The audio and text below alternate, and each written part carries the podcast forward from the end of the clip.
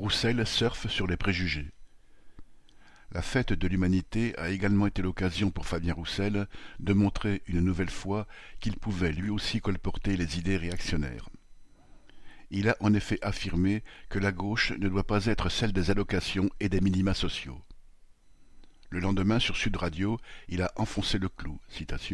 Je ne regrette pas, j'assume pleinement ce n'est rien d'autre que filer le train au mépris anti-chômeur d'un Macron et à la propagande, largement véhiculée par l'extrême droite, qui vise à opposer travailleurs en activité et travailleurs privés d'emploi pour mieux épargner les capitalistes.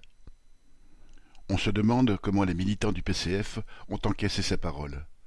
Rares sont en effet ceux qui, dans les milieux populaires, n'ont pas eu à subir des périodes sans travail, ou qui n'ont pas des proches dans ce cas qui ont pu les traverser grâce à ces allocations, en général bien insuffisantes, et sont pour cela traités d'assistés.